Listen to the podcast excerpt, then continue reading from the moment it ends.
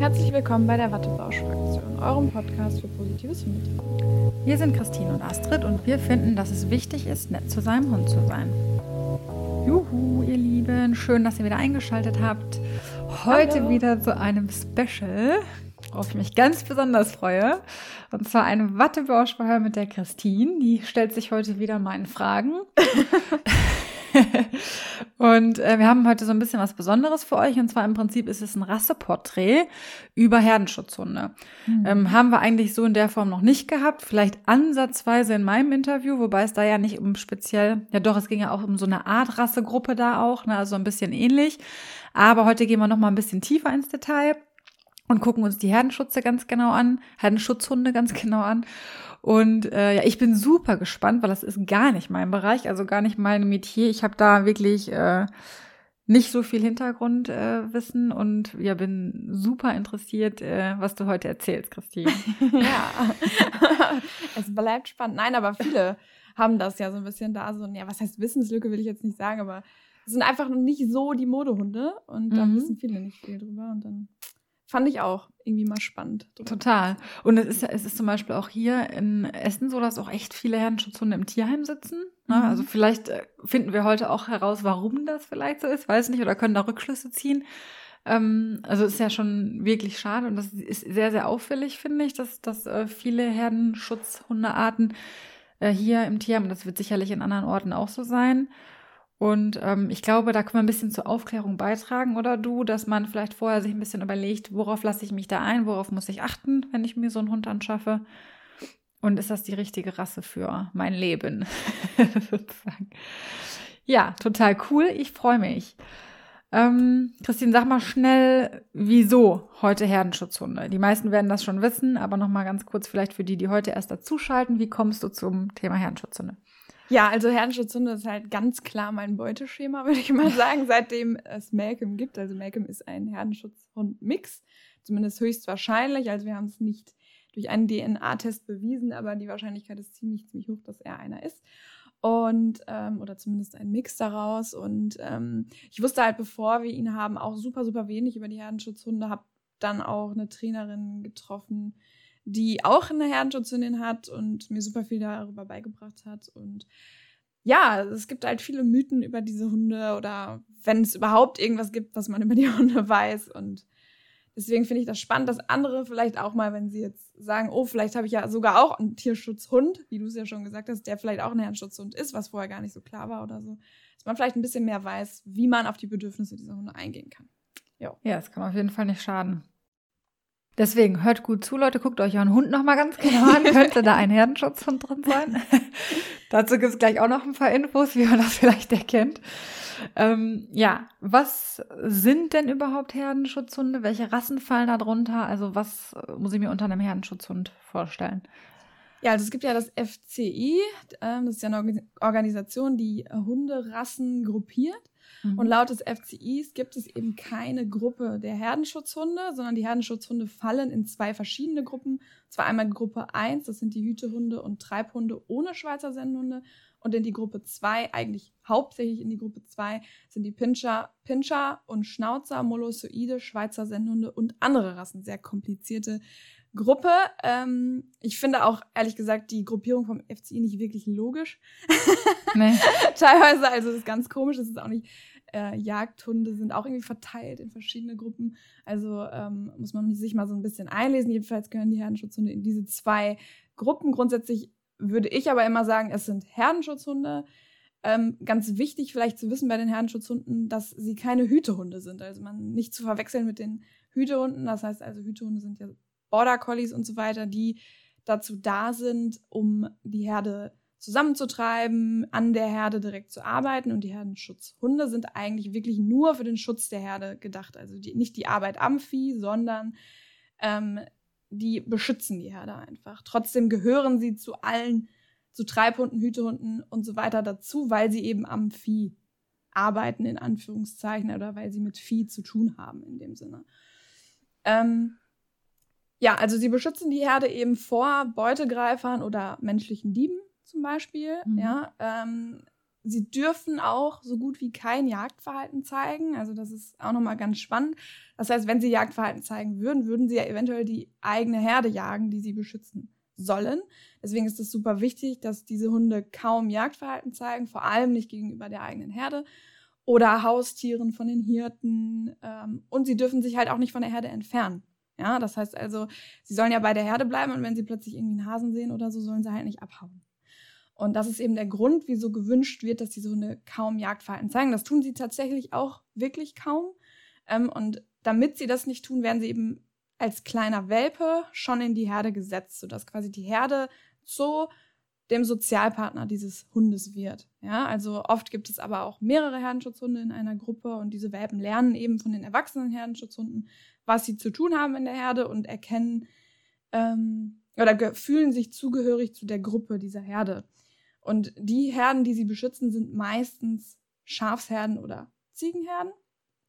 Ähm, ja, und Beispielrassen sind zum Beispiel, das, sind, ist ganz lustig, weil diese Hunde werden eingeteilt oder benannt durch die ähm, ja, Umgebungen, in denen sie leben. Also es gibt da zum Beispiel den Pyrenäen-Berghund, der ist eben im Einsatz in den Pyrenäen in Frankreich. Dann gibt es den Maremano, das ist, der ist im Einsatz in den Maramen, Maremennen Abruzzen. Also ein Mare, oh Gott, das ist kompliziert auszusprechen. Also ich habe extra schon den genommen, weil ich den noch einigermaßen einfach fand. Also Ma Maremen Abruzzenschäferhund. So, so kann man ihn auch nennen. Das ist eben auch eine Gebirgsform, die es eben gibt. Dann gibt es den kaukasischen ähm, Schäferhund, der ist eben in Russland. Und dann gibt es noch den Kangal. Den wahrscheinlich die meisten kennen. Genau, das ist einer der bekanntesten Rassen. Der ist äh, ursprünglich aus der Türkei tatsächlich. Genau, die werden eben nach ihrer Herkunft benannt. Aber auch zum Beispiel Sennenhunde wie Bernardiner, Schweizer Sennenhund oder ein Berner Sennenhund waren ursprünglich tatsächlich auch teilweise wurden sie als Herdenschutzhunde eingesetzt. Heute nicht mehr. Ach, spannend. Aber mhm. früher war das tatsächlich so, ja. Es gibt auch tatsächlich Rassen, die beides können. Das finde ich auch ganz spannend. Also ähm, zum Beispiel der deutsche also Schäferhund. Also hüten und schützen? Oder genau, was meinst hüten du mit beides? Und mhm. schützen, ja. Also zum Beispiel der deutsche Schäferhund. Das ist äh, einer, der sowohl schützen kann, als auch die Herde hüten kann. Und das sind meistens die sogenannten Hirtenhunde, die eben Allrounder sind. Die können eben beides. Ja, super spannend. Also ähm, ist ja schon viel, was so ein Herdenschutzhund leisten muss. Also einerseits wirklich den Schutz nach außen, aber nicht umlenken auf die, auf die eigene Herde sozusagen. Genau. Ähm, wird dann wirklich als kleiner Welpe schon reingesetzt in diese Herde, um dieses Wir-Gefühl quasi zu bekommen. Ähm, also wenig Jagdtrieb habe ich jetzt noch mitgenommen. Und ähm, ja, dass das wirklich dann auch zum Beispiel wirklich von den Regionen auch abhängig ist. Wahrscheinlich, was die nochmal für Spezifikationen haben und wie sie dann auch heißen am Ende des Tages, hast du jetzt gerade auch noch gesagt. Ähm, so ein bisschen was hast du ja schon dazu gesagt, aber was ist so die ursprüngliche Aufgabe von so einem Herdenschutzhund? Und heute, vielleicht in der Türkei oder in irgendwelchen Gebirgen oder so geht das noch, aber wie ist vielleicht die Aufgabe heute dort oder hier? Also was, was macht so ein Herdenschutzhund heute in unserer Gesellschaft? Genau. Ja, also ursprünglich sind sie tatsächlich äh, in den Nomadenvölkern eingesetzt worden. Das heißt also, Nomaden sind ja Völker, die viel wandern mit ihren Herden. Die haben auch mhm. oft Schafsherden oder Ziegenherden, die sie mitnehmen und die haben keinen festen Wohnsitz. Also die laufen eben überall rum. Ursprünglich sind äh, wir Menschen ja auch Nomaden gewesen. Und äh, diese Herdenschutzhunde sollten, haben sich wahrscheinlich sogar natürlich entwickelt, also dass sie irgendwann sich einfach diesen Nomadenvölkern angeschlossen haben, weil es dort Futter gab. Ähm, und im Gegenzug haben sie quasi die äh, Herde oder die Familie tatsächlich auch beschützt. Das heißt also, sie haben gar nicht einen wirklichen Ort beschützt, sondern eben sind mit den Völkern mitgewandert und haben alles beschützt, was da eben so war, die Familie. Und da war es eben auch wichtig, dass sie jetzt zum Beispiel nicht andere Haustiere angreifen und so weiter. Und die ähm, Hunde, die eben Jagdverhalten gezeigt haben, die sind halt einfach irgendwann verloren gegangen, ne? weil sie halt sich zu weit entfernt haben von der Herde. Ähm, Hunde, die dann auf die Herde losgegangen sind, die wurden halt einfach getötet. Und so hat sich dann diese Selektion eben gebildet. Dann war das so eine Art natürliche Selektion, genau. gepaart mit so einer gezielten Selektion dann. Ne? Genau, also es war halt nicht Spannend. durch diese durch dieses Rassezüchten, sondern es war eben, weil die Funktionalität eben so Sinn gemacht hat am meisten in der Koexistenz, sage ich jetzt mal. Und haben die Herde eben dann auch vor Beutegreifern oder menschlichen Dieben oder konkurrierenden Gruppen beschützt. Also waren so dafür da, alles irgendwie zu beschützen. Ähm, und da gab es auch immer mehrere Hunde. Also es ist ganz selten, dass es wirklich nur einen Herdenschutzhund gibt, weil das ja auch sehr große Völker waren. Da braucht man eben auch ein paar mehr. und Ja, genau, das ist. Und die haben sie halt eben beschützt vor zum Beispiel Wölfen, Luchsen, Greifvögeln, Bären. Das sind so Beutegreifer zum Beispiel für die, für die Schafe und die Ziegen. Und heute ist es so, dass es hier in Deutschland zum Beispiel werden Herdenschutzhunde noch sehr selten für das Schützen von Herden eingesetzt. Also jetzt dadurch, seitdem der Wolf wieder da ist, wieder vermehrt. Ähm, weil der man ja immer wieder hört, ne, der Wolf, der mhm. ähm, reißt die Schafe und so weiter. Und dafür werden oft Herdenschutzhunde jetzt mittlerweile wieder eingesetzt, aber schon länger oder schon die ganze Zeit wurden sie eben in der Schweiz und in Frankreich eingesetzt. Auch genau für das. Ähm, nur meistens sind es jetzt mittlerweile eingezäunte Weideflächen oder bestimmte Weideflächen, also nicht mehr, dass sie ständig wandern. Also so, so ganz alte Hirten, die gehen wahrscheinlich auch immer noch da in den Gebirgen irgendwo rum, aber das gibt es halt eben nicht mehr so oft. Und das ist total spannend, da muss ich gerade mal rein, weil ja. ich habe mir immer so vorgestellt, dass das sehr ortsbezogen ist. Ne? Also, dass die die eine Herde und die Weide haben und da aufpassen, aber das ist ja, wenn das wirklich so vom Ursprung her eher die Herde und äh, die Familie ist, mit denen sie mitgehen, ist es äh, spannend. Ne? Also das ist jetzt was, was ich total neu gerade für mich entdecke. ja, das ist, ist es auch einfach, weil man ja schnell irgendwie denkt, das sage ich auch gleich nochmal was zu dem Punkt Territorialverhalten, dass ja. es eben immer um diesen Ort geht, aber es geht tatsächlich um dieses, die Ressource Sozialpartner in dem Sinne. Und äh, zusätzlich zu diesem ähm, Einsatzgebiet Abgesehen davon übrigens, sie werden zwar bei Wölfen eingesetzt, sie können aber nicht wirklich gegen einen Wolf ankämpfen, wenn er dann es wirklich drauf anlegt. Also das Ziel bei Herzschutzhunden ist wirklich, die, die Beutegreifer zu vertreiben und gar nicht sie jetzt anzugreifen oder so, sondern da wollen sie möglichst gar nicht erst hin. Ähm, das sage ich aber gleich auch noch mal beim Verhalten. Und dann werden sie heute auch noch häufig als Wachhunde eingesetzt, ähm, was tatsächlich irgendwie ein bisschen lustig ist, weil sie oft zum Beispiel Gewerbegebiete also Gewerbe, weiß ich nicht, Unternehmen Was oder so. Was wieder schützt, ne? territorial ne? eigentlich wäre, ne? Genau, das wäre wieder territorial. Da habe ich auch eine ganz lustige Story. Also ich habe jetzt in einem Dogwalking habe ich mal, da gab es so ein Gewerbegelände und da habe ich einen Kangal gesehen oder zwei leben da mittlerweile, die äh, eben dieses äh, Gebäude schützen sollen und die haben, die leben draußen in einer Hütte. Auch an der Kette, zum Glück nicht an der Kette, also sie dürfen sich frei bewegen, aber ähm, haben halt auch eben Kettenhalsbänder. Und äh, vorher war es eben nur der eine Kangal und dann kam das Ordnungsamt und die haben halt gesagt, oder das Veterinäramt, die haben gesagt, nee, da muss noch ein zweiter hin, weil die eben eigentlich super soziale Tiere sind und eben diese Sozialpartner eigentlich brauchen, die sie beschützen können. Und ähm, trotzdem werden sie heute sehr, sehr oft als Wachhunde eingesetzt. Dafür sind sie aber eigentlich nicht da. Also ja, das ist hier, siehst du das auch oft, ne, dass hier irgendwelche Schrottplätze oder auch so große Grundstücke oder sowas ähm, von Herdenschutzhunden irgendwie bewacht werden. Wäre jetzt auch meine nächste Frage, dann nach dem, was wir jetzt gelernt haben, ist das überhaupt artgerecht? Also eigentlich müsste man drei Ziegen hinstellen dann, oder? Genau. ja, mindestens. Oder irgendwie eine Familie oder irgendwas. Also die haben, wollen halt eigentlich genau diesen Anschluss haben, den sie mhm. da aber nicht bekommen leider, weil sie eben in der Hütte leben. Und ähm, ja, das finde ich dann immer so schade, weil das so super falsch verstanden wird einfach. Ne? Also dass die, die verteidigen das natürlich auch. Also es ist nicht so, dass sie es nicht können. Also sie bringen das halt mit. Aber ähm, ja, es ist halt kein schönes Leben für sie, sage ich jetzt mal. Hm. Und äh, die dritt, die, der dritte Einsatzbereich in Anführungszeichen ist halt eben, dass sie auch mittlerweile häufig in Familien leben. Also äh, mittlerweile ist ja alles irgendwie an Hunderassen in Familien zu finden, so wie Malcolm zum Beispiel auch. und eben auch in unseren Familien. Manche kaufen sie sogar ganz gezielt. Manche kriegen sie aber zufällig mit, weil sie einen Hund aus dem Auslandstierschutz äh, adoptieren und der wird ihnen eben als Mix verkauft und da ist dann oft ein Herdenschutzhund drin auch, weil sie zum Beispiel aus der Türkei kommen oder aus Frankreich und so weiter. Und da gibt es eben oft Kreuzungen von den Herdenschutzhunden. Und dann hat man oft auch einen im Haus und das Problem ist da dann eben, was du sagtest mit den Tierheimen, dass dann eben schnell mal festgestellt wird, mh, hm, die zeigen ja irgendwie vielleicht ein bisschen Aggressionsverhalten gegenüber Menschen oder haben so dieses Problem mit der Ressourcenverteidigung. Und dann werden sie oft ins Tierheim gebracht, weil sie eben dann nicht mehr als familientauglich gelten. Also auf jeden Fall sollte man sich ein bisschen schlau machen darüber, wenn man so einen Hund hat. Es gibt ja sicherlich auch Wege und Mittel, wie man sich. Du hast ja selber den Weg auch gegangen mit deinem Hund. Ja. Ne? ähm, über Training und Management und verschiedene Dinge, dass man das dann ein bisschen in den Griff bekommt. Aber da kommen wir später ja auch noch zu. Also nochmal zusammengefasst jetzt. Ähm, der Herdenschutz und halt kommt ursprünglich wirklich von den Nomaden, also ist wirklich mitgewandert. Das war so eine Zweckkooperation irgendwie zwischen Menschen und Herdenschutzhunden und es hat sich dadurch so eine gewisse Selektion entwickelt, ähm, darauf, dass ähm, eben dieses Jagdverhalten reduziert wurde, ne, weil das einfach logisch war und eben dieser Schutz gegenüber der Herde und Familie sich ausgeprägt hat. Ähm, heute ist es teilweise im Ausland noch so, dass sie auch im ursprünglichen Sinne noch eingesetzt werden. Hier ist es oft so, dass sie so ein bisschen fehlinterpretiert und zweckentfremdet werden, dass sie eben Grundstücke bewachen, was eigentlich gar nicht artgerecht ist, wie wir jetzt festgestellt haben, weil sie da alleine und isoliert sind, was gar nicht diesen Hunden entspricht. Und ähm, dann landen sie teilweise auch noch als Mischlinge oft oder auch vielleicht auch reinrassig unwissend oder wie auch immer in der Familie und dann ähm, kann es da auch zu ein paar Problemchen vielleicht kommen, wo wir gleich noch vielleicht, drauf eingehen. Ja. genau. ähm, ja, wie sehen, wie sieht denn jetzt, also jetzt fragt sich der eine oder andere, hm, irgendwie passt das zu meinem Hund. wie sieht denn jetzt so ein typischer, also phänotypisch so ein Herdenschutzhund aus?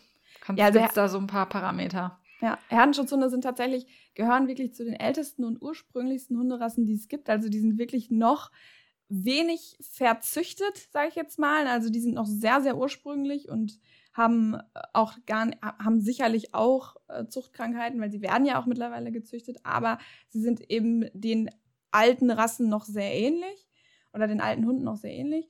Äh, früher waren sie wahrscheinlich auch noch etwas kleiner und schmaler. Jetzt mittlerweile sind sie oft sehr groß und sehr breit. Ähm, haben, je nachdem, wo sie leben, sehr, sehr dickes Fell. Ähm, das liegt daran, dass eben in den Pyrenäen oder in den Bergen, wo sie eben eingesetzt werden, es äh, nachts teilweise wirklich sehr, sehr, sehr, sehr kalt werden kann. Und da ist es halt super wichtig, dass sie dickes Fell haben.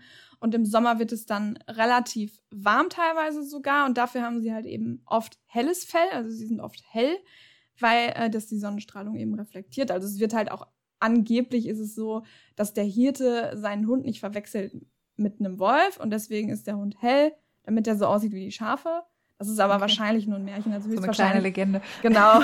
Also höchstwahrscheinlich ist die Fellfarbe so ein bisschen einfach den ähm, äußerlichen Bedingungen angepasst. Das ist halt noch ganz schön, weil man da das Thema Evolution noch ganz gut sieht. Auch wenn natürlich eingegriffen wurde durch den Mensch, aber da hat es wirklich noch einen Zweck einfach, ne, dass die Hunde so aussehen, wie sie aussehen. In wärmeren Gebieten, wie zum Beispiel ähm, in Cao de Castro, gibt es auch viele Herdenschutzhunde, die sind eher kurzfällig. Aber oft sind die halt gestromt, hell, ähm, sehr groß, sehr breit. Ähm, gro die sollen natürlich auch beeindrucken jetzt mittlerweile, wenn sie gezüchtet werden. Die sollen äh, natürlich Leute oder Beutegreifer abwehren. Deswegen sind sie sehr groß und stattlich. Dazu nochmal vielleicht ganz kurz, dieses groß und stattlich. Du hast ja vorhin gesagt, wenn die sich wirklich auf einen Wolf einlassen, können die den Kampf nicht gewinnen. Ne? Ja. Aber ähm, wahrscheinlich beeindruckt das einen Wolf auch, wenn da ein sehr großes Tier drauf zukommt. Ne? Das ist wahrscheinlich auch so ein, so ein Grund dafür, oder? Warum die sehr, sehr groß gezüchtet sind vielleicht, weil dann der Wolf erstmal abwägt, will ich das wirklich, will ich mich da verletzen oder nicht? Ja. Ja, ne? und eine genau, und eine weitere Vermutung ist noch, dass die höchstwahrscheinlich eben die toten Herdentiere dann zu fressen bekommen haben oder Totgeburten oder so haben sie dann gekriegt oder manchmal natürlich auch Abfälle und dass sie dadurch durch die ja fast schon gesunde Ernährung ähm, dann eben auch ein bisschen größer geworden sind. Einfach. Also auch wieder einfach aus der Praxis raus. So ein genau, bisschen. Ja. ja. Also die Hunde sind wirklich super praktisch aufgebaut. Und dann nachher natürlich größer gezüchtet nochmal, damit sie eben ein bisschen beeindruckender wirken. Ja. Genau, das ist das zum Aussehen der Herdenschutzhunde. Und die sehen tatsächlich wirklich oft sehr ähnlich aus. Das ist wirklich spannend. Also wenn man mal verschiedene, also kaukasischer Schäfer und Pyrenäenberghund, die haben zwar vielleicht unterschiedliche Fellfarben, aber wenn man sich die mal anguckt, sehen die ziemlich ähnlich aus. Mhm. Also super ähm, spannend. Ja. Das ist sowieso immer spannend, so zu gucken, wo kommt das her, welche Funktion hat das oder manches hat sich dann einfach entwickelt, aber hat dann trotzdem eine Funktion am Ende des Tages. Ne, das ist schon, schon super, super spannend, finde ich.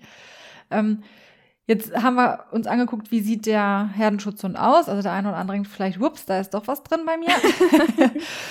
ähm, aber wie sieht jetzt das typische Verhalten eines Herdenschutzhundes aus? Also wie muss ich mir das vorstellen? So ein typischer Herrenschutz. Und was bringt der mit? Genau, also einer, der wirklich funktionell arbeitet, ist tatsächlich eben kein Hund, der auf alles losgeht, was fremd ist. Das ist halt oft ein Mythos, dass diese Hunde alles, was der sich der Herde nähert, erstmal irgendwie angreifen. Okay. So ist es aber tatsächlich nicht, denn Herrenschutzhunde schützen eher passiv. Das heißt, sie liegen und beobachten erstmal die Umgebung, liegen meistens erhöht, irgendwo ähm, so, dass sie zwischen Wegen und ihrer Herde liegen, ne? also bewegen sich an sich auch gar nicht so viel, also die beobachten, scannen viel, ähm, machen viel Kräftesparendes, damit sie, falls es mal ernst wird, dann ihre ganzen Kräfte nutzen können. Ähm, das erkennt man dann auch, wenn man so einen Herrenschutzhund zu Hause sind. Die liegen super gerne erhöht, gucken gerne raus irgendwo. Das macht Malcolm halt auch super gerne. Und das machen die halt. Wenn jetzt natürlich etwas Fremdes kommt, jetzt als Beispiel, da kommt irgendein Mensch lang oder da kommt ein Wolf lang oder irgendein anderes Tier, also beim Wolf werden die sicherlich schon eher stärker reagieren, aber irgendwas kommt da, was jetzt gerade nicht zur Herde gehört, dann zeigen sie zunächst erstmal dem Neuling, dass sie da sind. Ja, also sie sind, äh, stellen sich wahrscheinlich zwischen ihn und die Herde, ähm, schauen sich ganz, ganz genau an, wie der, sich, wie der sich verhält. Eventuell verfolgen sie ihn auch ein bisschen, aber nicht mit hinterherrennen, sondern sie bleiben in einem gewissen Abstand und gucken eben immer, behalten denjenigen quasi im Auge, der gerade irgendwie in der Nähe ist. Und wenn derjenige einfach passiert oder wenn das Tier einfach passiert, dann werden sie auch irgendwann wieder umkehren und bei der Herde bleiben. Das heißt, also, sie werden nicht bis 200, 300 Meter oder sonst was verfolgen, sondern wirklich nur so weit wie nötig, dass sie sich wirklich sicher sind, dass es jetzt auch weg ist und dann gehen sie wieder zur Herde zurück. Das ist erstmal nur das, was sie machen. Ähm, das ist ja erstmal sehr abgestuft, ne, im ja. Verhalten so und klingt auch sehr effizient irgendwie. Also es ist ja immer in der, in der Biologie, in, in der Natur so, dass, dass Hunde grundsätzlich auch Opportunisten sind. Wenn, also wenn sie überleben wollen, macht das ja durchaus Sinn, nur das zu tun, was notwendig ist. Und ähm, aber man stellt es sich anders vor. Man denkt so Attacke, ne? Es kommt einfach sofort Attacke, genau. aber das ist ja sehr, sehr abgestuft vom Verhalten. Ähm, und ich, ich finde es total spannend, wie der Hund auch so, der muss ja Distanzen einschätzen können, auch total. Körpersprache einschätzen können, um zu sagen, das ist jetzt ein Punkt, wo ich wirklich nach vorne gehen muss oder wo ich mich einfach dazwischen stelle, Präsenz zeige oder wo ich mal einen Laut von mir gebe oder sowas. Ne? Also schon spannend, was die leisten. Erzähl mal weiter. Ja. Und es ist tatsächlich so, dass in der Dämmerung wird es wahrscheinlich nicht so ganz so friedlich ablaufen. Da sind sie deutlich bellfreudiger. Ne? Also mhm. in der mhm. Dämmerung sind natürlich auch die meisten Beutegreifer aktiv. Und da sind sie viel, viel schutzbedürftiger. Also da sind sie viel, viel mehr so Ne? Also ja. ähm, so auf Anspannung. An sich sind diese Hunde sehr bellfreudig. Also wenn sie merken, okay, der geht hier gerade nicht vorbei, sondern der bleibt da blöd stehen, dann fangen die halt schon mal an, aus der Entfernung heraus zu bellen. Das ist einmal der Grund, um den Eindringling zu vertreiben, weil sie sind eben auch sehr eigenständig und treffen auch eigenständig Entscheidungen, äh, auch wenn, weil sie eben auch Eindringlinge beschützen, wenn der Hirte nicht da ist oder gerade dann. Das heißt also, da ist dann kein Mensch da, der Entscheidungen für ihn treffen kann, sondern der muss dann selber entscheiden, möchte ich, äh, bell ich jetzt oder laufe ich nur hinterher oder was weiß ich. Und dann werden natürlich meist auch die Hirten, wenn sie in der Nähe sind, alarmiert, sodass die eben auch mithelfen können, diese Eindringlinge, Eindringlinge zu vertreiben. Grundsätzlich können sie das aber auch gut alleine. Und je näher der Eindringling kommt, desto stärker wird eben dieses Anbellen, desto näher wird der Hund auch kommen, desto schärfer wird das äh, Bellverhalten werden und desto mehr wird er auch eher ins Knurren gehen. Ne? Also dieses Stellen, was man mhm. oft kennt. Ne? Also dass dann auch ganz klar gesagt wird, du, wenn du jetzt weitergehst, wird es echt blöd für dich ausgehen. Und aber das alles immer noch sehr, sehr abgestuft. Ne? Also es sind wirklich viele Schritte, die nötig sind, bis ein Hund der ein Herdenschutz überhaupt in den Angriff übergeht. Ähm, ja, und dann, wenn man aber dann nicht darauf hört, dann kann es eben auch mal passieren, dass der Hund auf einen losgeht und dann, der würde auch seine Herde mit dem Leben beschützen, tatsächlich. Also, ähm, mhm. das heißt, er würde auch zur Not alle ähm, Maßnahmen ergreifen, die notwendig sind. Das ist dann eben der Nachteil wieder, ne? Also, Gut, der Vorteil für die Hirten natürlich. Aber, aber wenn du jetzt am falschen Schrottplatz vorbeiläufst und das nicht so richtig beachtest, ja. Genau, also das, wenn man so einen Herrenschutz sieht, dann sollte man sich dreimal überlegen, ob man da wirklich, wirklich näher kommen möchte. Mhm. Ähm, zumindest einer, der gerade wirklich eine Herde beschützt, also oder irgendwas offensichtlich beschützt. So. Und ähm, es ist aber so, dass die meistens gegen den Wolf oder gegen den Bären keine Chance haben. Die Wölfe und Bären werden aber auch früh genug sagen, alles klar, ich weiß Bescheid, ihr seid da. Sind ja meistens auch mehrere Herdenschutzhunde. Ähm, ich gehe da mal lieber weiter. Also das ist halt auch einfach das Ziel. Es ist eigentlich nicht das Ziel, dass man wirklich ver körperlich verteidigen muss, sondern eher einfach nur vertreiben. Ja, es gibt ja auch, äh, es, es ist ja viel zum Thema Wolf auch passiert so in den letzten Jahren. Und da gibt's ja auch viele Videos, so Kameras aus der Vogelperspektive und so, wo man wirklich sieht, dass dann mehrere Herdenschutzhunde auch die Herde abgrenzen und dann der Wolf sich überlegt, das mache ich jetzt nicht, ne, weil es einfach, das ist mir einfach zu, zu tricky. Ähm, und auch diese, wo wir gerade gesagt haben, ja, man geht am, an der falschen, am falschen Schrottplatz vorbei oder so. Diese abschreckende Wirkung hat ja aber dieser Hund auch auf mich als Mensch. Ne? Ja, also ja, wenn ich da jetzt bin und der macht Alarm, also weiß ich nicht, so wenn du natürliches äh, Überlebensgefühl hast, dann sagst du ja nicht, hey, da halte ich die Hand mal rein oder so. Ja, ne? ja, genau. Sondern ist ja genau die Wirkung, die eigentlich dann auch bei den Beutegreifern greifen soll eben diese abschreckende Wirkung zu haben, dass man sagt, da halte ich mich lieber fern von. Genau dieses Alarmierende. Ne? Ja, und die wirken halt, genau, die wirken halt immer so gemütlich. Und ja. die können auch ganz schnell mal ganz flux werden. Ne? Also ja. da muss man halt wirklich aufpassen. Man denkt so, ach, das Riesending, das da hinten rumliegt. Nee, nee, die können schon äh, ordentlich gefährlich werden. Ja, das trügt, das äh, täuscht wirklich so ein bisschen, ne? Weil man wirklich denkt, die sind eher so gediegen und gemütlich und hängen da den ganzen Tag ab. Aber ja, wenn es ja, und kommt. Ja, und zum Thema Wolf will ich auch gar nicht so viel sagen, ob ich das jetzt für sinnvoll halte, dass Herdenschutzhunde eingesetzt werden oder nicht. Wenn sie das, die Vertreibungsfunktion erfüllen können, dann ist es ja gut. Aber es gibt eben auch Wölfe heutzutage hier, die einfach nichts zu fressen finden und dann das Risiko eingehen. Ne? Oder sehr junge mhm. Wölfe, die noch ein bisschen dumm sind und noch nicht viel gelernt haben. Ähm, und da hat der keine Chance. Ne? Also dann werden auch trotzdem noch Schafe gerissen und so weiter. Das ist keine 100% ja. Garantie, einen Herrenschutzhund zu haben. Und da wird dann oft gesagt, das bringt doch alles nichts, bla bla bla. Ja. Weil es einfach immer mal wieder einen Fall gibt, ne? Aber im Grunde über Jahre hinweg hat das sich ja schon bewährt irgendwo, ne? Also genau, der, also irgendeinen Sinn hat es gehabt mal, ja. auf jeden Fall. Nur in einem Und es gibt ja auch nicht nur Wölfe, es gibt ja auch noch andere Bedrohungen für so Herden. Genau. Ne? Ja, und in einem eingezäunten Gebiet ist es natürlich auch super schwer, eine Herde zu beschützen, weil die Herde ja auch nicht weglaufen kann. Ne? Also die ja, Wölfe, die ja. haben ein super leichtes Spiel. Genau. Stimmt. Und dann ja. mal eins sich zu schnappen, ist vielleicht dann auch, fällt dann vielleicht auch nochmal leichter als anders. Genau. Deswegen äh, ist es sicherlich nicht verkehrt, auch äh, in hohe Zäune zu investieren, wenn man eine Herde auch, auch. Ja, nur oft ist das ja auch eine Geldfrage. Also gerade ja, auch total. so, wenn wir sagen, so man geht ins Ausland, äh, in die Bereiche, die du vorhin genannt hast, da haben die Hirten halt nicht so viel Geld.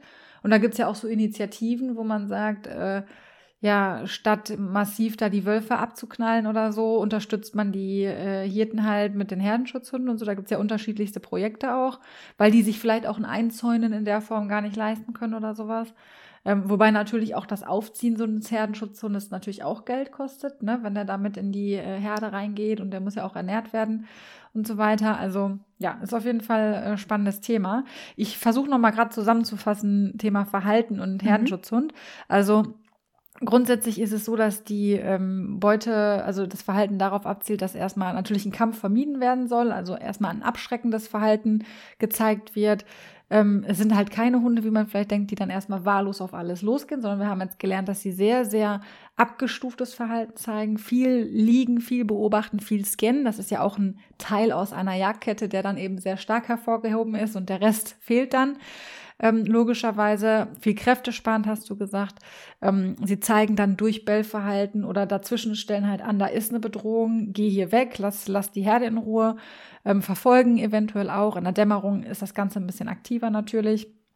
Und äh, was halt auch super spannend ist, dass sie eigenständig Entscheidungen treffen und treffen müssen, weil sie ja eben alleine mit der Herde sind und ähm, genau eine gewisse Bellfreudigkeit vielleicht auch mitbringen im Alltag. Also das für die, die es jetzt vielleicht auch in der Familie haben oder so, gerade auch genau. das Eigenständige, die Bellfreudigkeit, dazwischenstellen, abgrenzen und so, das sind halt so Sachen, ähm, genau, die man vielleicht nochmal so zusammenfassen kann. Und wie können wir jetzt dieses Verhalten lerntheoretisch einordnen? Wir haben da gerade schon mal so ein bisschen drüber gesprochen, ne? Thema Ressource oder Thema Territorialverhalten. Ähm, sag doch da noch vielleicht ein bisschen mal was zu. Ja. Also grundsätzlich ist so, äh, äh, erstmal kurz zum Territorialverhalten. Territorialverhalten gehört zur Ressourcenverteidigung, also ist eine Form davon. Äh, das weißt du natürlich auch, also brauche ich dir jetzt nicht erzählen, aber für die Hörer. Ähm, und grundsätzlich ist es eine Form von Ressourcenverteidigung, das Verhalten, was sie zeigen. Und die Ressourcenverteidigung gehört eben auch zum Aggressionsverhalten. In dem Fall ist es tatsächlich so, dass die Ressourcenverteidigung das einzige Aggressionsverhalten ist, was tatsächlich auch willentlich steuerbar ist für die Hunde. Also wir hatten ja mal gesagt in meinem anderen Interview, dass Aggressionsverhalten Emotion ist, die die Hunde nicht immer unbedingt steuern können. Das ist bei der Ressourcenverteidigung eben anders ob der Hund jetzt gerade die Herde als Ressource, Ressource Sozialpartner verteidigt oder weil da er da viele Liegeplätze und Futterstellen hat oder ob er die Herde verteidigt, weil die gerade zufällig auf seinem Territorium steht, ist tatsächlich unklar. Mhm. Da aber ursprünglich die Herdenschutzhunde eben zu den Nomadenvölkern gehört haben, ist es wahrscheinlicher, dass es eben, dass die Ressourcenverteidigung eher eine Rolle spielt da in Form von Sozialpartnern, Futterstellen, Liegestellen und so weiter und das Territorialverhalten weniger ist. Das heißt aber nicht dadurch, dass ein, Hund, ein Herdenschutzhund kein Territorialverhalten zeigen würde. Also da eben Territorialverhalten ja auch Ressourcenverteidigung ist, neigen die natürlich auch jetzt dann zum Bewachen von Territorien. Aber vielleicht noch mal kurz zur Definition von Territorium. Das ist immer nur das, wo der Hund ähm, zu Hause ist, sage ich jetzt mal, also schläft und so weiter. Viele sagen dann bei den Herdenschutzhunden, ja, aber auf dem Spaziergang, da verteidigt er auch sein Revier. Das ist aber nicht Territorium, das ist kein Territorium. Also es gehört nicht zum Territorium. Territorium ist nur Haus, Garten, eventuell noch Auto, jetzt in unserer heutigen Zeit. Und das war's. Also wenn der Hund eben außerhalb dieser Sachen auch dieses Aggressionsverhalten zeigt, dann ist es kein Territorialverhalten mehr. Und das ist, finde ich, immer noch ganz wichtig zu wissen, dass viele stempeln das so als Territorialverhalten mhm. ab, ist es aber halt einfach nicht unbedingt und sogar sehr wahrscheinlich sogar weniger, sondern es geht halt wirklich um die Sozialpartner. Und deshalb vielleicht auch noch mal so als Bestätigung ist es schwierig, Herdenschutzhunde als Wachhunde einzusetzen. Klar, das funktioniert, weil der Hund das gut zeigen kann, aber es ist eben nicht die ursprüngliche, wie ich ja schon gesagt habe, Tätigkeit, die er eigentlich gerne ausführen möchte. Weil der Sozialpartner einfach fehlt auf, auf diesem Territorium. genau, man hat natürlich, die haben natürlich da auch Schlafplätze, Futterplätze. Also man weiß es halt nicht, ob es wirklich dieses Grundstück ist, das sie bewachen, sondern oder einfach ihr Zuhause, also ihre Liegeplätze und ihr Futter. Das kann natürlich auch sein. Ja, das ist auch ähm, auf jeden Fall spannend zu wissen, dieser Unterschied, was ist Territorium, was nicht, weil ähm, es fällt einem ja vielleicht schon auf, dass zu Hause und im Auto ein ganz anderes Verhalten gezeigt wird nochmal, als zum Beispiel im Restaurant, wo man ja auch manchmal denkt, es ist eine Territoriumsüberschreitung, wenn jemand an meinen Tisch da dran kommt, äh, wo aber vielleicht dann tatsächlich das Essen auf dem Tisch oder die Sozialpartner, die am Tisch sitzen, im Vordergrund stehen und nicht eben mein Territorium, weil es äh, per Definition gar nicht äh, das Territorium ist an der Stelle. Ja. Ne? Was halt oft bei diesen Herrenschutzhunden auch ist, ist, dass sie eben, man geht mit dem spazieren, dann setzt man sie auf eine Parkbank, dann ist alles gut, die zehn äh, und ungefähr zehn Minuten später oder so fangen die aber plötzlich an, diese Bank zu verteidigen. Das, mhm. Dann wird oft gesagt, das wäre Territorialfallen. Ist es halt auch wirklich nicht. Es gibt aber auch zum Beispiel Hunde wie Malcolm, da dachte ich auch immer, gut, das ist Ressourcenverteidigung, der verteidigt mich oder das Futter kann gut sein. Aber wahrscheinlicher ist es bei Malcolm tatsächlich einfach, dass er sich jetzt wohler fühlt gerade. Also er ist halt sonst in fremder Umgebung sehr gehemmt, also mhm. durch seine vielen Ängste. Und deswegen zeigt er kein Aggressionsverhalten. Das heißt also, viele denken dann, ach, der ist ja super lieb gerade. Ja, der ist gehemmt. Ja. Ähm, das heißt, wenn er zehn Minuten schon alles genau. abgecheckt genau. hat, die Lage, gemerkt hat, hm, ist ja gar nicht so schlimm hier, lässt die Hemmung nach und dann, genau. und dann zeigt, zeigt er vermehrt er Aggressionsverhalten genau. an der Stelle. Mhm. Und das ist immer super wichtig zu wissen, dass man äh, dann, also da muss ich auch immer aufpassen, wenn ich irgendwo zu Besuch bin oder so, dass ich halt nicht seine Hemmung ausnutze dafür, dass Leute ihn anfassen können. Oder so, er lässt es dann in dem Moment zu, weil er gehemmt ist. Es fühlt sich aber halt nicht gut damit. Ne? Und ja, das ist halt auch nochmal wichtig, immer, wenn man so einen Hund hat. Was dann langfristig natürlich wieder eine Baustelle für dich aufmachen kann, ne? Weil das Gefühl halt da ist, das negative Gefühl mit den anderen Menschen und er gerade nicht äh, so reagieren kann, wie er es normalerweise tun würde. Ja, okay, also wir haben jetzt gelernt, Ressourcenverteidigung, Territorialverhalten gehört irgendwie zusammen. Dennoch gibt es da auch äh, auf jeden Fall wichtige Unterschiede. Und ähm, Herdenschutzhunde neigen dann doch eher zur klassischen Ressourcenverteidigung, also gerade von Sozialpartnern, Liegeplätzen vielleicht auch. Ähm, oder der Herde oder was auch immer, das, was ja auch Sozialpartner dann sind, was aber heute vielleicht in der, im Familienleben einfach nicht mehr so eine Bedeutung hat, sondern dann bist du, Christine, dann der Sozialpartner oder wie auch immer. Es kann manchmal aber auch ganz anders sein, dass einfach eine, eine Hemmung da ist, die dann nachher nicht mehr da ist, aber die natürlich auch irgendwoher artet dann die Aggression, ne? Die kommt ja dann auch von, von einem gewissen, von einer, von einem, ähm, von einer Funktion her. Ne? Der, der, der zeigt ja dann kein Aggressionsverhalten einfach aus dem Bauch raus, sondern das ist ja dann auch eine Form vielleicht der Ressourcenverteidigung oder was auch immer. Ähm, ja, so, jetzt ist da ein Herrenschutzhund an einem Platz. Ja, vielleicht ist der nicht so gut eingezäunt oder so, keine Ahnung. ähm, oder der beschützt gerade dich oder was weiß ich. Ähm, wie verhalte ich mich jetzt, wenn ich so einem Herdenschutz und gerade in seiner Der ist voll in seiner Aufgabe. ja, äh, lustigerweise ist das tatsächlich auch, äh, was ich finde immer ein gutes Beispiel, ist tatsächlich, wenn man in der Schweiz oder in, in Frankreich wandern geht, gibt es ganz oft diese Warnschilder. Achtung, Herdenschutzhund. Ja? Ach. Ähm, noch, weil, okay, da war ich noch nicht so oft, ich war in Österreich schon häufiger, aber da habe ich es noch nicht gesehen. Ja, Wahnsinn. und ähm, ja, da gibt es das eben, dass eben die Herden un uneingezäunt rumlaufen und die Herdenschutzhunde da eben mittendrin sind. So, und dann kann es halt eben auch mal passieren, dass man so einem Herdenschutzhund begegnet mitten beim Wandern. Und chillig, und, chillig. und da ist es halt fatal. Also da erstmal ist oft bei diesen Warnschildern sind da auch Handlungsanweisungen drauf. Wie bei den Generell, Kühen in Österreich, das kenne ich ja, auch so, wenn sie einer genau. freilaufenden Kuh begegnen dann. Ja. Ich habe einmal als Kind den Fehler gemacht und wollte so eine Kuh streicheln, ja. Dann bin ich aber gerannt danach.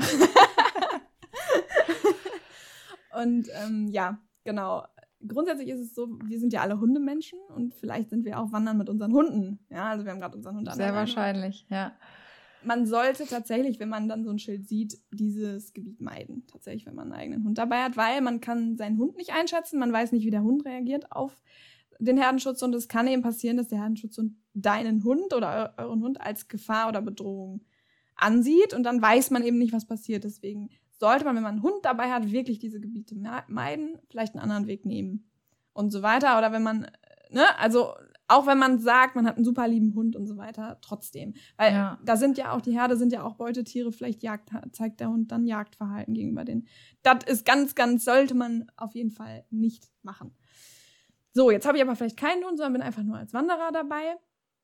Grundsätzlich ist es so, je mehr Abstand, desto besser. Ja, also weil ich ja eben schon gesagt habe, die Herdenschutzhunde sind, werden jetzt nicht auf einen losrennen und einen zerfleischen, sondern die werden ja erstmal gucken, was machst du denn da so? Ja.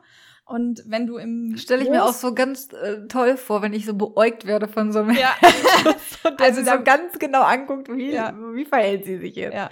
Man sollte sich auch tatsächlich möglichst wenn es eben geht, normal verhalten, also jetzt nicht super schleichen oder so, weil das ist ja noch vielleicht bedrohender.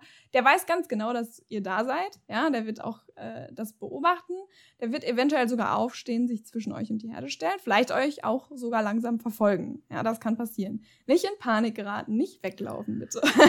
ganz wichtig, sondern ruhig weitergehen in großem Abstand weitergehen. Vor allem so viel Abstand zwischen euch und die Herde bringen, wie es geht. Vor allem zwischen euch und die Herde. Ja. Mhm. Also, dass man halt möglichst nicht durch die Herde durchgeht. Es kann ja mal passieren, dass rechts vom Weg und links vom Weg eben Schafe gerade grasen. Das ist dann schon so problematisch, ne? Genau, also da muss man ganz genau gucken. Vielleicht sind sie es auch schon gewohnt, dass da Leute durchgehen. Also einfach mal den Hund beobachten. Vielleicht liegt der da ganz chillig weiter, dann kann man es auch mal probieren. Wenn ihr aber merkt, oh, der wird richtig agro gerade, im Zweifel immer umdrehen und einen anderen Weg gehen. Also ich würde es nie, nie, nie drauf ankommen lassen. Auch wenn man mit dem Fahrrad unterwegs ist, vielleicht absteigen, auf jeden Fall langsam dran vorbeigehen. Dass der Hund euch beobachten kann, nicht in Panik geraten, wenn er euch hinterherläuft. Der wird irgendwann umdrehen. wenn ihr weit genug weg seid. Genau, wenn ihr weit genug weg seid. Also das sind so das, ähm, was man machen kann. Ja, also kreischen, wegrennen, keine gute Idee und sich möglichst normal und ruhig verhalten. Das ist immer wichtig. Atmen, denkt ans Atmen. Umgekehrt ähm, setze ich jetzt einfach mal voraus, aus meiner logischen äh, Schlussfolgerung, sich umdrehen, den Hund anstarren, sich groß machen, macht auch nicht so viel Sinn in das der Konzert. Weil natürlich auch der Herdenschutzhund, wenn äh, eine Bedrohung von außen kommt, die auch noch bedrohend auftritt, äh, wahrscheinlich nicht zurückweichen wird, sondern eher noch mal eine Schippe drauflegt in seinem abgestuften Verhalten, sondern es ist ja eben sein Ziel zu sagen, geh weiter hier, lass die Herde in Ruhe, deswegen solltet ihr das auch tun, also nicht zu schnell entfernen und in Panik geraten, aber eben auch nicht sagen, ähm, oh, soll man ja mal, manchmal bei, bei, den Kühen soll man das ja manchmal so machen, ne? Stimmt, ne? dass man, ja. da könnte man ja jetzt auf die Idee kommen, beim Herdenschutz und mache ich es auch. Ich stelle mich mal groß hin und mache hier, uh, uh, ja, ja. geh mal weg. Keine gute Idee. Nicht so eine gute Idee, genau, weil eben äh, Kühe sind halt keine Schutztiere, sondern es ist halt immer die Herde eher. Die können auch agro werden, haben wir auch alle schon erlebt wahrscheinlich. Ähm, Deswegen würde ich mir das da auch genau überlegen, tatsächlich. Aber ja, genau, also einfach, wie du schon gesagt hast, normal bleiben. Also weder das eine Extrem noch das andere Extrem. Genau. Auch so, ähm, wenn man jetzt zum Beispiel mich mit Malcolm trifft, plötzlich oder so. Alles gut, wenn man ein bisschen im Bogen vorbeigeht. Es ist mit Malcolm auch nicht schlimm, wenn man direkt an ihm vorbeigeht. Das krieg, kriegt der alles hin, ja. Ähm, was er nicht gut kann, ist, wenn jetzt jemand zu Hause ist und jemand plötzlich aufsteht. Also so alles, was plötzlich passiert. Ne? Also mhm. der behält den Besuch halt auch immer im Auge. Ähm, und sobald er sich bewegt, wird ganz genau geguckt. Und wenn er sich jetzt sehr plötzlich bewegt, dann wird er auch schon mal gebellt ne? und gestellt. Wie löst ihr das? Kündigt ihr das an, wenn jemand aufsteht? Oder wie macht ihr das üblicherweise? Wahrscheinlich habt ihr auch nicht so massiv viel Besuch zu Hause dann, ne? Ja, ja. Mal. Ähm, ja, also wir lösen das meistens so. Also ich habe ihn natürlich immer am Geschirr und dann alleine, das ist immer ganz wichtig. Man muss dazu sagen, bei Malcolm spielt aber auch noch super viel anderes mit rein, dass er schlechte Erfahrungen mit Menschen gemacht hat und so weiter. Das ist jetzt kein generelles Verhalten eines Herdenschutzes. Schmerz in der Familie, genau. Schmerz spielt. Also ja. bei ihm ist es halt noch ein bisschen extremer. Und ähm, ich habe ihn immer an alleine und am Geschirr, auf jeden Fall, wenn Besuch da ist. Und er hat immer einen Rückzugsort. Ähm, ich habe meistens auch eine räumliche Trennung drin, sodass er gucken kann, aber dass er nicht hinkommt, so, oder dass ich zumindest dazwischen sitze irgendwie. Und genau, dann kündigen wir das an, wenn die Leute aufstehen. Und dann geht das meistens auch. Ich belohne ihn dann viel, dass er, wenn er ruhig bleibt, solche Sachen. Und dieses Fixieren versuche ich möglichst immer zu unterbrechen. Ja, also es ist halt äh, ja von total logisch aus, aus der, dem, was wir jetzt auch gehört haben, ne, dass er sich so verhält. Aber es ist so, als Besuch äh, stelle ich mir das auch recht unangenehm vor. ja, das, das glaubt man, du. Also die Besucher sagen auch immer so, kann ich jetzt aufstehen? Ja, du kannst aufstehen. Und äh, auch so draußen ist das halt weniger das Problem und da verhalten sich die Leute auch immer ganz komisch, ne? Und das findet Malcolm halt super seltsam, ne? dass die dann so ganz langsam angeschlichen kommen. Ich sag so, Leute, also wenn, wenn Leute mich fragen, wie soll ich mich verhalten, sage ich meistens, verhalte dich so normal, wie es geht. Atmen. Denk nicht an den rosa Elefanten und dann genau so ist das. Ja. Weil das hast du ja gesehen, ne? wir waren ja auch oft bei euch auf dem ja. Platz da. Und Danny, ne, der hat das ja zwischendurch komplett vergessen, dass Malcolm Malcolm ist. Der wäre ja und, fast über seine Decke gelaufen. Ja, und ich habe ich hab das auch vergessen und das war ja wohl kein Problem. Ja, das, je normaler wirklich, desto besser. Ne? Und was ja total spannend ist, dass Malcolm ist, das ist ja wahrscheinlich ähm, Vielleicht nochmal da die Frage, Thema andere Hunde bei Herdenschutzhunden. Also wenn du sagst, die leben ja eigentlich auch im Rudel und so, ist das eher nicht so ein Problem, wenn man unterwegs ist? Oder kann das sowohl als auch, weil eben auch alles, was außerhalb kommt, ja als Bedrohung wahrgenommen wird. Also ja, jetzt klass klassisch in der Herde, natürlich, haben wir gerade drüber gesprochen. Wenn du da mit Hund kommst, ist nicht so cool. Aber wenn der jetzt so als Familienhund ist, kann man wahrscheinlich auch so genau gar nicht sagen, ne? ob das jetzt ein großes Konfliktpotenzial mit sich bringt. Also meistens hat man mit den Herdenschutzhunden dann das Problem, wenn die aus der Jugendentwicklung raus sind. Also ähm, mhm lustigerweise haben wir ja letzte, nee, vorletztes Mal drüber gesprochen. Jugendentwicklung ist meistens so diese Rüpelphase und Herdenschutzhunde sind super spätzünder, also die sind meistens erst mit drei wirklich richtig ausgewachsen und dann fangen oft diese Probleme an mit anderen Hunden. Ähm, also es ist grundsätzlich erstmal so bei Herdenschutzhunden, alles was fremd ist, ist eher so, naja, es ist, es wird skeptisch beugt, sag ich jetzt mal. Also man muss schon bei Herdenschutzhunden wirklich auf gute Sozialisierung äh, aufachten. Ähm, denn ja, alles, was fremd ist, ist erstmal so ein bisschen, ähm, ja, also die sind dann eben reservierter, misstrauischer und so weiter. Also die sind nicht gleich aggressiv, aber die sind eben misstrauischer und die können sehr, sehr gut unterscheiden, ob äh, sie den Hund kennen oder nicht. Also ähm, oft ist das so, dass so Kumpels, die die kennen, überhaupt kein Problem sind und äh, fremde Hunde dann schon mal eher vielleicht. Also gerade auch des gleichen Geschlechts. Ist so die Angst vor Neuem, was, was Herdenschutzhunde mitbringen müssen ja auch, damit sie in Alarmbereitschaft sind? Also ist, ist das so ein bisschen auch ein angezüchtetes Thema, Angst vor neuen Dingen? Ja, ne? Total. Ja, also das merken, die sind super sensibel. Also viele denken, die wären total robust. Ne? Sind sie auch rein körper, körperlich, aber die sind auch wahnsinnig sensibel in Körpersprache, in allen Dingen was Neues. Also hatte ich ja schon mal erzählt, jeder neue Baum, jedes neue Blatt auf dem Spaziergang wird irgendwie skeptisch beäugt. Das ist schon so, ja. Also dass die wahnsinnig stark zwischen neu und bekannt unterscheiden. Ja. Was, was ja auch wieder irgendwo logisch ist, ne? weil irgendwo muss ja so ein Schalter umgelegt werden, das ist neu, das muss erstmal gescannt werden und eventuell verjagt werden. So, ne? Also machen normale Hunde ja auch schon, also viele normale ja. Hunde, normale sage ich ja. Also nicht Herrenschutzhunde ja auch schon und der Herrenschutzhund nochmal verstärkt auf jeden Fall. Ja. Okay, so, also jetzt wissen wir, wie wir uns zu verhalten haben, wenn wir in äh, weiter vor irgendwo einem Herdenschutzhund begegnen oder dir und Malcolm. Aber Malcolm ist ein super cooler Typ, ne? Deswegen frage ich auch, habe ich auch gerade ja mit den Hunden gefragt und die, die schon länger hören, wissen es ja auch, dass der auch mit Hunden auch super cool drauf ja, ist. Ja, die Emma liebt den ja zum Beispiel, ne? Ja, ja. Also das ist ja immer, das ist ja immer auch eine Rassebrille, die wir hier auch wieder aufhaben. Aber es ist halt super spannend, auch mal zu sehen, wo kommen dann gewisse Verhaltensweisen auch her. Ähm, ja, jetzt, ähm, das ist ja das, was jetzt die meisten wahrscheinlich auch interessieren wird.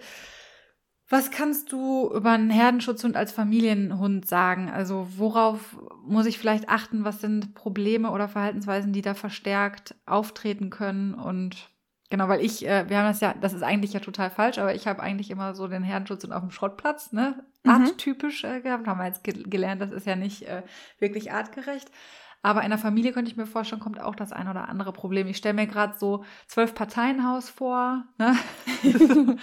so in der Wohnung, da ist viel Traffic auch vielleicht oder solche Sachen. Ähm, ist jetzt nur mal so eine Sache, die mir zum Beispiel einfällt, auch, ne, die ja in der Familie auch passieren kann.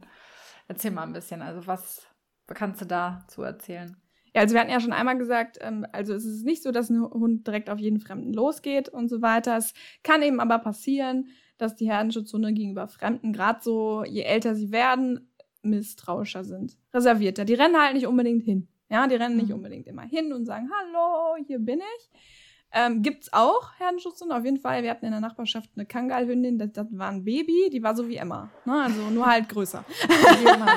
und die ist halt auch, hat auch jeden angesprungen, freudig. Nur die war halt einfach sehr riesig. Ähm, war dann eben schwierig. Aber super tolle Maus, also ganz, ganz klasse. Aber es gibt halt eben auch die, die sind eher misstrauisch, misstrauischer, die sind eher so, hm, muss ich jetzt nicht unbedingt hingehen. Streicheln, kuscheln, mit, so, mit Familie super gerne, total Schmusebären, aber so mit Fremden nicht so unbedingt, ne? Und äh, die brauchen auch immer so ein bisschen ihr eigenes, also Sicherheitszonen haben wir auch schon mal drüber gesprochen, an sich super wichtige Sache für die Herdenschutzhunde noch mal mehr. Da sind dann die Ressourcen drin, ne? dass der weiß, okay, das ist alles da, das brauche ich darf ich das auch ein Stück da kommt keiner ran. Ne? Genau, ja, dafür dürfen die dann auch. Ne? Also man, genau. es ist auch nicht schlecht, dem Herdenschutzhund vielleicht ein, eine Sache zu geben, die er bewachen darf, zum Beispiel seine Sicherheitszone. Natürlich sollte er die jetzt nicht mit Beißen bewachen oder so, aber dass man halt sagt, okay, da kommt halt auch wirklich kein Besuch hin? Das ist seins und da kann er alle seine Spielzeuge, alle seine Sachen irgendwie lagern oder wir lagern die für ihn da. Und ähm, dann ist das Problem eben nicht so. Höchstwahrscheinlich werden Herdenschutzhunde auch sich häufiger mal im Flur aufhalten oder irgendwo, wo sie den Blick zur Tür richten können, auf höhere Sachen sich legen, immer mal wieder rausgucken, wer läuft denn da so vorbei, vielleicht auch mal anschlagen, also mal bellen, ne? Also nach dem Motto, du gehst auch wirklich vorbei, ja. Und ähm, gerade so im Garten und so weiter neigen die halt schon mal dazu, eben zu bellen. Die sind halt eben ein bisschen bellfreudiger und wenn man in einem Zwölf-Parteien-Haus lebt, weiß nicht, ob die Nachbarn da so Bock drauf haben. also wenn die Leute dann nachts von einer Party kommen, dann gibt's halt eben schon mal Gebell, ja. Und es gibt ja bei vielen auch, dass die Hunde nachts sensibler sind, aber die Handschutzhunde eben auch. Ähm, weiterer super Mythos, finde ich. Also gut, okay, Herdenschutzhunde können auch schon mal zur Ressourcenverteidigung neigen. Das heißt also früh genug beibringen, dass das getauscht wird und so weiter. Tatsächlich reagieren Herdenschutzhunde auf Strafen und Zwang und Druck sehr sensibel. Also, das ist das, was ich eben mit Sensibilität meinte. Da kommt man überhaupt nicht weit mit Strafen und so weiter. Die verweigern dann halt einfach. Ne? Also, die sind halt, die steigen sofort aus. Ja, das ist das, was dann wiederum als Sturheit ausgelegt wird oft. Genau. Das ist ja bei vielen anderen Rassen auch so. Und tatsächlich ist es eine Überforderung, ein Stress, wo der Hund einfach sagt, stopp, ne? Ich kann gerade einfach nicht. Ich, ich, ich steige hier aus, weil mein Stresslevel einfach zu hoch ist. Und das ist, ne, da, diese, diese harte Schale, dieser große Hund, ja. das, das, haben wir ja bei mir im Interview auch gehabt mit den Listenhunden, wo man sagt, da muss ich mit besonderer Härte dran oder so. Und tatsächlich sind die auch sehr, sehr sensibel. Also, ja. Leute, es gibt keinen Grund für harte Strafen, genau, egal welchen Hund nicht, ihr zu Hause Genau, auch nicht bei den Herrenschutzhunden. Die sind eher die, die wirklich aussteigen dann und sagen, ich mache hier gar nichts mehr. Und das wird genau, wie du schon sagst, oft als Sturheit ausgelegt, ist es aber gar nicht. Ähm, Zudem sind die halt nicht die bewegungsfreudigsten Hunde jetzt unbedingt. Ne? Also die brauchen jetzt nicht ihre drei Stunden Fahrrad am Tag. Die brauchen zwar auch Spaziergänge, auch Bewegung. Also das ist auch so ein Mythos. Ja, die leben da auf ihrem Hof und dann sind die glücklich. Nee, also in Nomadenvölkern wird ja auch sich oft bewegt. Ja, also da wird viel gewandert, mhm. aber eben im ruhigen Tempo. Entspannt. So viel Lauftraining brauchen die nicht. Bei großen Rassen muss man ja auch aufpassen, mal mit HD und Gelenksproblemen jetzt heutzutage. Und deswegen immer, die sind halt ein bisschen gemächlicher drauf. Ähm, was wollte ich jetzt noch sagen? Genau. Und was noch so ein Mythos ist, dass die nicht erziehbar sind. Das finde ich auch mal so spannend. Also, äh, dass die, dadurch, dass sie eben sehr, sehr eigenständig sind, treffen sie halt auch eigene Entscheidungen. Das dass sie kein so. Interesse wahrscheinlich an der gemeinsamen Arbeit mit Menschen haben und so. Ja, kann natürlich wieder von gerade an der Art des Trainings liegen. Genau. Wenn man auf die Fresse kriegt, hat man natürlich auch keinen Spaß, gemeinsam zu arbeiten. Ne? Und dann treffen sie natürlich noch viel, viel vermehrt eigenständige Entscheidungen. Ja. Ähm, Und da ist es eben dann auch so, dass stimmt halt einfach nicht, dass sie nicht erziehbar sind. Ne? Also dadurch, dass sie eben kein oder wenig Jagdverhalten zeigen, also viel dieses Beobachten zwar haben, aber eben kaum hetzen, wenig Bewegung und so weiter, ist es natürlich auch schwer, Belohnungen zu finden. Die passende Belohnung. Genau, die passende Belohnung ja. für so einen Hund. Aber wenn man erstmal welche gefunden hat, sind die so motiviert. Also ganz ehrlich, Mecke macht alles für seine passende Belohnung. Total, also, sieht man ja immer bei euch in den Videos. Ich finde, der ist so süß, der macht alles mit. Der liegt in so einer gewissen Seite. Gemütlichkeit, ne? Ja. Halt so ist, aber er macht alles mit, das finde ich total cool. Und der ist auch und voll dabei. Im, Im positiven Hundetraining, das ist ja auch wieder das Schöne. Also wir kommen ja immer wieder dahin, dürfen Hunde ja auch gewisse Entscheidungen treffen. Und deswegen sind auch solche Hunde, die sehr eigenständig arbeiten, auch abgeholt, weil sie einfach mitdenken dürfen. Und das ja auch total wichtig ist, ne? Und das auch ja irgendwo belohnend wirkt, wenn man sagen kann, hey, du kannst ja auch gewisse Entscheidungen einfach mittreffen. Du darfst das selbst entscheiden. Absolut. Und dann sind Hunde, die Hunde auch total bereit, was zu machen. Und guckt euch die Videos von Christine und Malcolm an. oh, danke. Ihr widerlegt ja. da alles. und ja, es gibt ja auch eine Kollegin im positiven Training, die hat auch eine Herdenschutzhündin, ähm, die Herrenschutzhündin, die liebt Targets zum Beispiel, die nutzt die als, die nutzt das als Belohnung, die Targets ja, oder Klettern toll. oder ja. so, ne? Die ist halt auch toll, also wirklich toll. Ich habe die schon zusammen erlebt, das ist der Wahnsinn. Ähm, also da denkst du nicht, dass das ein Hund ist, der im Training ausstellt, überhaupt nicht. Und die sind auch super lustige, trottelige Tiere auch, ne? also mit denen kannst du richtig Spaß haben die sind sehr loyal und das fehlende Jagdverhalten kann natürlich auch mal Vorteil sein. Ja, also ähm, im Wald ist es selten ein Problem tatsächlich. Frag mal jemanden, der so ein richtig Jagdambitioniert ja. Genau. Und das Schöne ist, dadurch, dass sie so sensibel sind und ähm, eben auch viel, die brauchen eben viel Rituale. Die brauchen viel Sicherheit. Die brauchen viel ähm, Abwechslung ist nicht so das, ne, was sie, mhm. worauf sie Bock haben. Das heißt, dass die sind natürlich auch ein bisschen genügsamer. Also Malcolm findet das auch voll okay, wenn er drei Tage mal nur seine, seinen Karton auspacken kann. Der muss nicht immer da sonst was wie krasse Fu Fußübungen lernen oder so. Der ist dann auch happy, wenn er einfach mal mit seinem Karton da rupfen kann. Überhaupt kein Problem.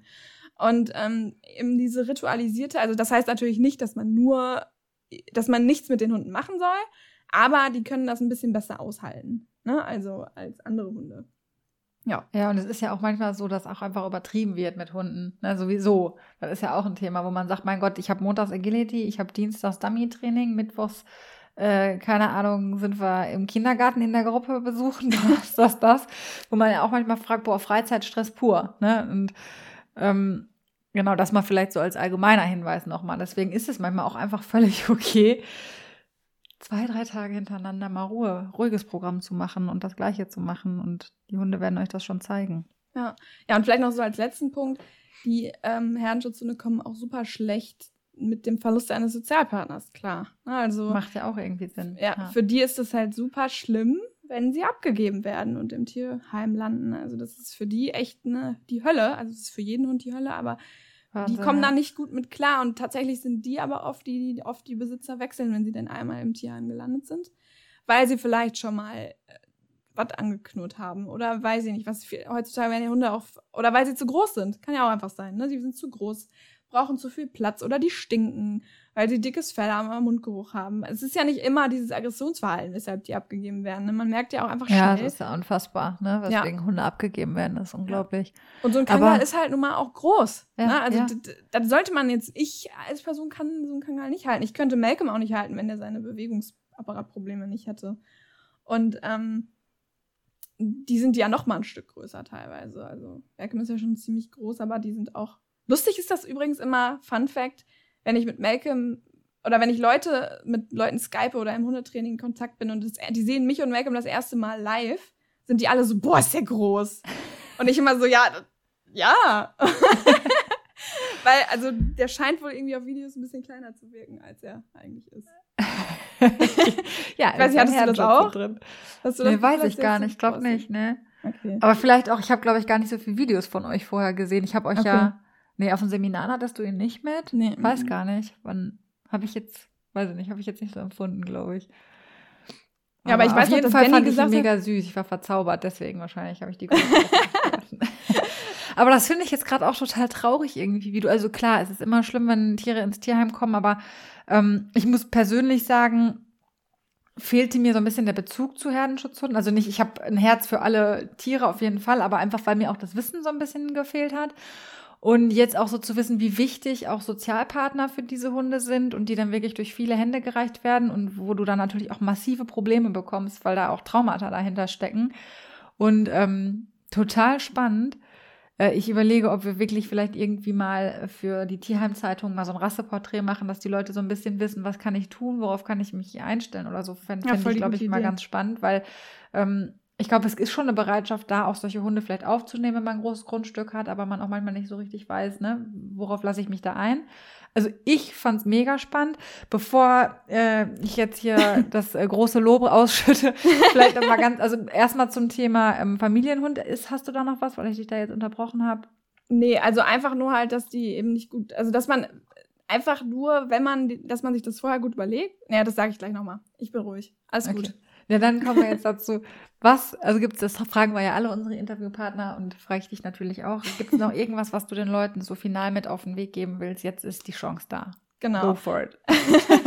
ja, also Herdenschutzhunde sind eigentlich, ja, schade. Also viele wissen eben nicht viel über diese Hunde und die sind einfach, die haben so ein großes Herz, die sind so toll. Man kann so toll mit denen arbeiten. Das ist mir einfach nochmal super wichtig, auch so eine Lanze für die großen Teddybären zu bringen. Es sind ja auch nicht immer die Teddybären, es sind ja auch kurzhaarige und so weiter, aber ähm, und dass man sich halt vorher trotzdem immer gut überlegen sollte, kann ich das leisten, kann ich dem das geben, was er braucht. Der muss jetzt nicht immer auf einen riesen Hof. Ich lebe ja auch mit Malcolm in einer Mietwohnung. Ähm, aber das ist halt schon auch eine größere Mietwohnung. Wir haben einen Garten und wir fahren halt auch immer raus, sodass er eben viel ähm, seine Auslastung bekommt.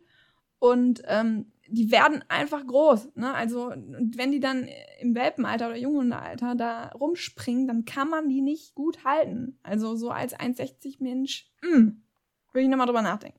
Also einfach auch meine körperliche Statur, ne? Muss ich mir Gedanken machen, kann ich das? Habe ich eine Krankheit? Bin ich sehr gebrechlich oder so? Oder macht das dann Sinn? Ne? Ja, oder dass halt früh genug Leinenführigkeit trainiert wird einfach. Ja. Ähm, das ist ja sowieso immer das Beste, weil ich sollte ja nie ins Kämpfen gehen mit meinem Hund. Aber klar, manchmal läuft das Training natürlich auch nicht so, wie ich wie es mir auch hoffe. Ne? Manchmal kommt man auch an seine Grenzen, je nach Lernerfahrung und Vorerfahrung auch des Hundes. Ist einfach so.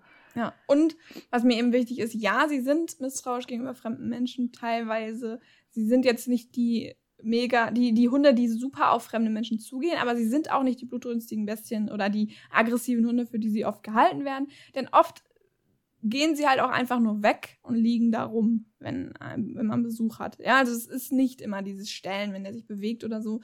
Wie gesagt, bei Malcolm hat es ja auch andere Gründe.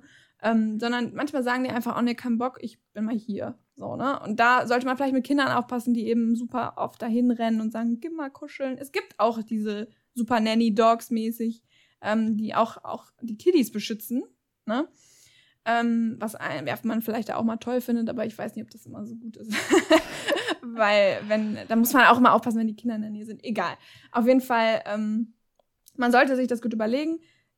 Im Tierheim gucken, ist da ein Herdenschutzhund drin, wenn man so einen Hund nicht haben will, dreimal nachfragen, wenn der irgendwie so aussieht, wie ich es gerade gesagt habe, oder vielleicht einfach mal googeln, wie die aussehen. Weil die sehen meistens so ähnlich aus. Und ähm, dann erkennt man relativ schnell, dass da ein Herdenschutzhund auch mit drin ist. Ja. Und trotzdem, äh, wenn man sagt, Mensch, irgendwie spannend, irgendwie traue ich mir das zu, ne, das äh, vielleicht nochmal mit einem Trainer auch vorher einfach nochmal sprechen und auch wieder das Individuum Hund kennenlernen im Tierheim. Das ist so, ne, das ist ja wie bei den Thema Listenhunden auch. Geht hin, guckt euch den einzelnen Hund an, weil wir natürlich jetzt bei so einem Rasseporträt auch eine Rassebrille aufhaben.